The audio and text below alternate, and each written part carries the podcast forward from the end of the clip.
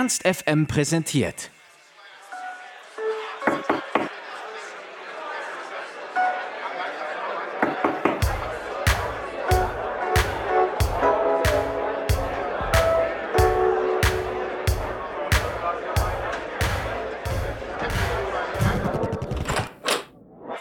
Backstage. Es ist mal wieder Zeit für Backstage. Dieses Mal am Start Zweiersitz. Die sechs Jungs aus Leipzig etablieren sich gerade mit ihrem Neo-Hippie-Pop langsam aber sicher in der Musikszene. Zu Gast im Ski Heinz haben wir Frontsänger Joke ein bisschen auf den Zahn gefühlt. Zum Kennenlernen gab es erstmal ein paar Entweder-Oder-Fragen. Also Jungs. Sportwagen oder Bulli? Bulli. Bleistift oder Filzstift? Bleistift. Geld oder Liebe? Liebe. Anzug oder Jogginghose? Obenrum Anzug, untenrum Jogginghose. Wie kommt's zu der Kombi? Weiß nicht, ich will nichts gegen Anzugträger sagen, weil die machen auch manchmal gute Jobs und Jogginghosen haben inzwischen auch so einen gewissen Style, der auch ähm, jetzt nicht aussagt, dass man lazy ist. Kaffee oder Tee? Kaffee, ganz viel Kaffee. Deutsche Hausmannskost oder kulinarisch experimentierfreudige Kost? Kulinarisch, obwohl wir immer kurz vorher esse ich ganz lange nichts und dann immer erst danach, aber dann freue ich mich eigentlich mehr über kulinarisch als über Würstchen. Warum habt ihr euch Zweiersitz genannt, wenn ihr doch jetzt sechs Personen seid? Vor elf Jahren hat das Ganze als Duo gestartet und dann fünf Jahre später wurde daraus eine große Band und wir haben auch über einen anderen Bandnamen nachgedacht, aber es hat sich irgendwie alles so gut mit diesem Bandnamen angefühlt, dass wir gesagt haben, wir lassen das so und inzwischen hat das eine andere Bedeutung für uns, als dass da zwei Menschen auf der Bühne stehen. Ähm, warum habt ihr euch als Logo einen beidseitig angespitzten äh, Stift ausgesucht? Das kam zustande, also wir haben damals den Silan, unseren Grafikdesigner, gefragt, hey, so wir brauchen ein Logo, geht sich da irgendwas? Und dann hat er halt so mehrere Seiten vollgemalt und dann haben wir uns den Stift daraus ausgesucht. Äh, ich finde, das Ganze ist einfach nur ein wunderschönes Symbol, so der Beidseitigkeit, der Offenheit, der kompletten Nutzung. genau, ich finde das Symbol einfach schön. Wie sieht euer Touralltag im Moment so aus oder wie ist generell der Touralltag, wenn man zu sechs unterwegs ist? Sehr witzig. Also es ist zum, großen Teil wirklich immer noch witzig. Es ist jetzt der sechste Tag und es ist aufregend immer. Ich bin auch ganz oft schlecht gelaunt und dann funktioniert alles und dann bin ich auf einmal ganz gut gelaunt. Ich glaube, das ist für die anderen ziemlich schwierig, damit umzugehen. Aber ja, es ist äh, interessant, macht Spaß, geil. Man lernt viele coole Leute kennen und äh, ist schön. Ich fühle mich wohl. Ich kann das weitermachen. Mein Leben lang. Und wenn ihr jetzt mal nicht gerade auf Tour seid oder auf der Bühne steht, womit beschäftigt ihr euch denn dann so? Zum großen Teil mit neuen Liedern. Und dann gibt es noch so einen kleinen Fun-Fact: Wir sind alles Pädagogen. Also, ich habe jetzt dieses Jahr aufgehört, was anderes zu machen. Aber manche von uns arbeiten tatsächlich nebenbei noch mit, mit einem kleinen Job. Und das sind alles Pädagogen, Lehrer oder Erzieher.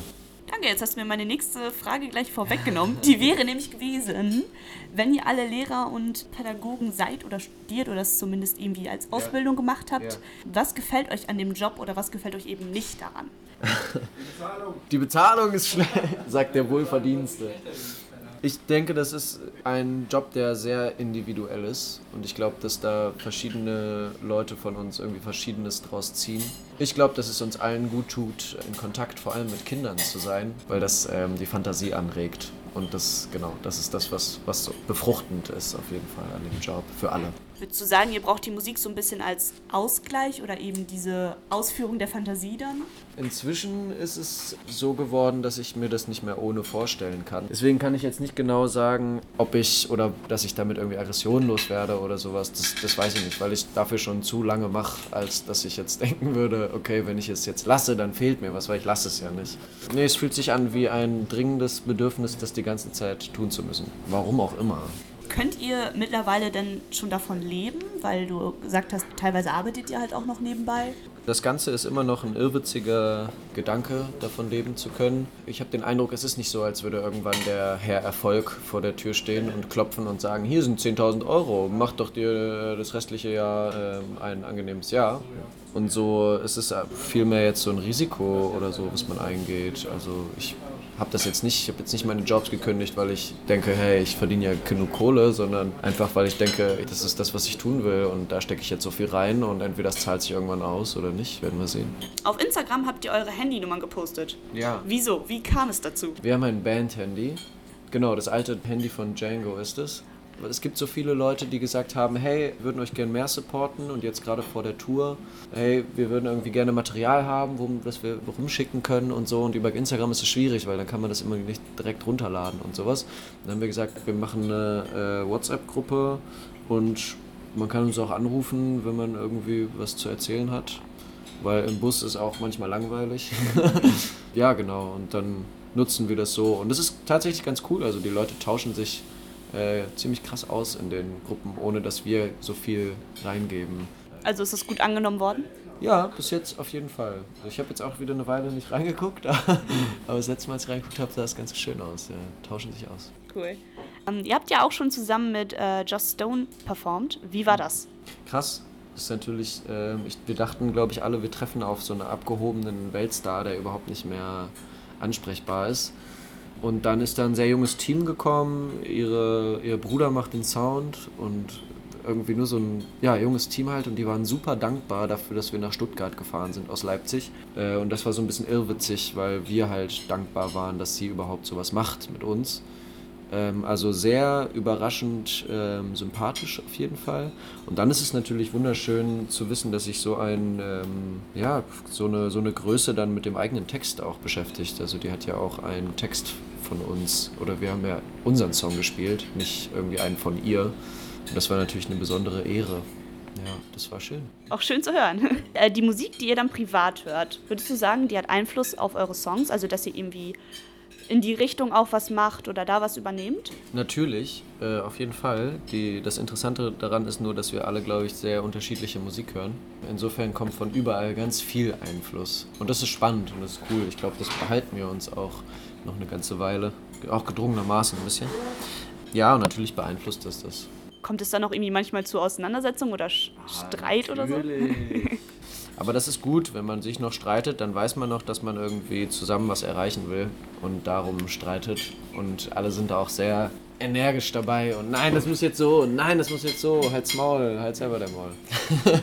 natürlich, also man setzt sich da mit den anderen auseinander und versucht da so einen Mittelweg zu finden und das ist ja auch irgendwie das Interessante, sonst könnte ich mich ja auch vor meinen Laptop setzen und das irgendwie mir zurechtzimmern, aber das ist dann lange nicht so facettenreich wie das, was wir machen. Dazu kommt ja auch noch, dass ihr eure politische Position sehr deutlich darbringt.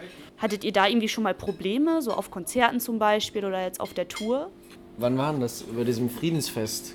Da wurden wir in Ostritz haben wir mal auf dem Friedensfest. Das ist die einzige, keine große Auseinandersetzung. Das ist das einzige. Da haben wir auf dem Friedensfest gespielt, was so direkt neben der Europas größten Rechtsrock-Festival Geschichte stattfand. Und da wurden natürlich alle Autos auseinandergenommen und dann wurden wir auch angehalten und standen wir auf so einem Parkplatz mit so einem Bulli voller Nazis und, und halt diese, und wir diese äh, Hippie-Gruppe. Und dann sind die so weggefahren und haben halt so noch den Stinkefinger und so. Aber keine große Angelegenheit. Nee. Ach, ich glaube, für diese. Also, ich nehme das gar nicht so wahr, dass wir politisch so extrem äh, uns äußern. Aber ja, wir wurden dafür jetzt noch nicht irgendwie kritisiert oder sowas. Aber es ist euch wichtig, euren Fans, euren Zuhörern äh, eine politische Botschaft mit rüberzubringen?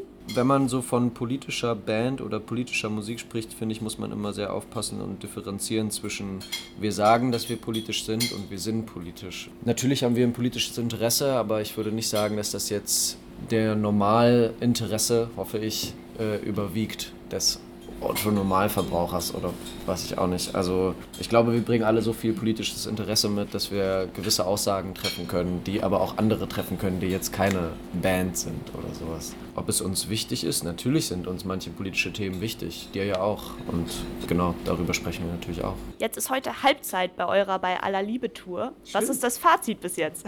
Alles gehabt, alles und nichts gewonnen. nee, das ist ein, ein abschließend oder ein Fazit. Wir hatten alles. Also wir hatten eine Stätte, in der wir noch nie gespielt hatten, noch nie gespielt haben, wo auf einmal die, die, der Raum voll war. Bis zu Städten, wo wir schon öfter mal gespielt haben und da war nicht so viel los. Gestern haben wir in Dresden gespielt, da war gleichzeitig die Demo. Da haben wir auch den Leuten gedankt, die nicht auf dem Konzert waren. Das war, sie waren entschuldigt sozusagen. Also wir hatten einfach bis jetzt ziemlich viele Situationen, aber wir hatten so einen genialen Tourstart, dass das alles jetzt nur noch so klar nach vorne geht. Ich bin mega happy, sowas machen zu dürfen. Das ist, ähm, wir sind alle mega happy, so unterwegs zu sein. Und wir haben eine Massageliege im Backstage. Und wir haben eine Massageliege und einen Tourmanager, der Physiotherapeut ist. Wie oft kommt das zum Einsatz? Heute das zweite Mal und äh, der Zeitplan ist straff. Also ich glaube, jeder hat zehn Minuten auf der Massageliege. Vor einiger Zeit haben wir ein Interview mit Simon Grohe geführt. Wir haben gesehen, dass ihr bei demselben Label unter Vertrag seid. Kennt ihr Simon? Wollt ihr noch Grüße an ihn herausgeben? Voll. Simon! Simon, Simon, Simon! ja, nee, auf jeden Fall. Liebe Grüße an Simon. Ja, Label Brudi. Ähm, schon jetzt irgendwie ziemlich viel mit ihm abgehangen. Wir haben auch noch einen Song zusammen gemacht. Auf seiner Alles-EP Fenster heißt der. Ja, klar, man sieht sich irgendwie oft, wenn ich mal in Berlin bin oder und ja, man kennt sich. Viele liebe Grüße, Simon. Grüße dich. Wir sehen uns auch sehr bald. Der supportet auch auf unserer Tour in äh, Düsseldorf und in Köln. Ist der dabei nächste Woche. Ja, dann grüßt ihn mal von uns. Vielleicht erinnert er sich ja noch an das Interview.